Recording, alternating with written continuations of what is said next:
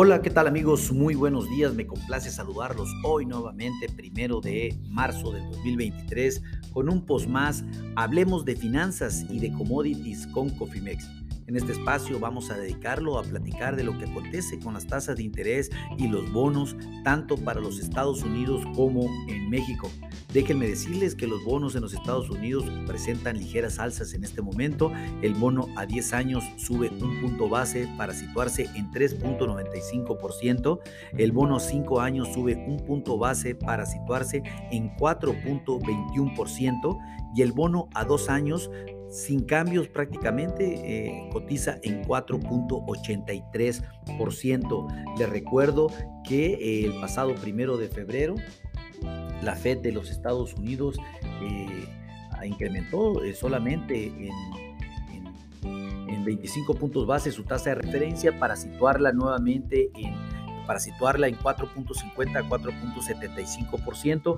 Ya se ha, mucho se ha hablado de ello porque en realidad eh, fue insuficiente el tema del incremento de 25 puntos base de la tasa referencia en los Estados Unidos para poder contener la inflación que ya eh, por sí es alta, se mantiene con una expectativa de regreso alcista en el corto plazo, lo cual así lo hicieron ver los indicadores en enero y la primera quincena de febrero, lo cual pues definitivamente estamos pensando que el próximo 21 de marzo la Fed debería de incrementar al menos en, 20, en 50 puntos base su tasa de referencia para llevarla ahora en un nivel de 5 a 5.25%. Vamos a estar muy al tanto. Recuerden, este 21 y 22 eh, de, de, marzo del 2023 es la siguiente reunión de la Fed de los Estados Unidos. Ahí pues definitivamente vamos a pasar comentarios con mucha anticipación. Pero pues recuerden que hemos estado informando que la Fed estamos pensando que vaya a incrementar la tasa de interés en al menos 50 puntos base. Estén muy atentos. Eh, déjenme decirles que los bonos y los rendimientos de las tasas de interés en México eh, también a la alza. El DC24, que es el bono de corto plazo, está subiendo 3 puntos base para situarse en 11.08%. El bono JN27 está subiendo 4 puntos base para situarse en 9.83% y el bono MY31 está subiendo 4 puntos base para situarse a niveles de 9.30%.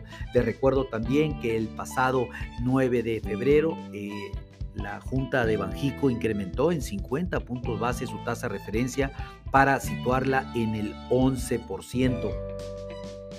Estamos... Eh, Estamos pensando que el próximo, eh, la próxima reunión de política monetaria por parte de Banjico va a incrementar la tasa de referencia en al menos también 50 eh, puntos base eh, esto seguramente vamos a irnos a 11.50% en la tasa de referencia, dadas las condiciones de que la inflación también en México no está cediendo. Definitivamente eh, esto es un tema del que ya hemos platicado y que seguramente lo, lo corroboraremos este próximo 30 de marzo, la próxima reunión de Banjico para revisión de política monetaria es el próximo 30 de marzo.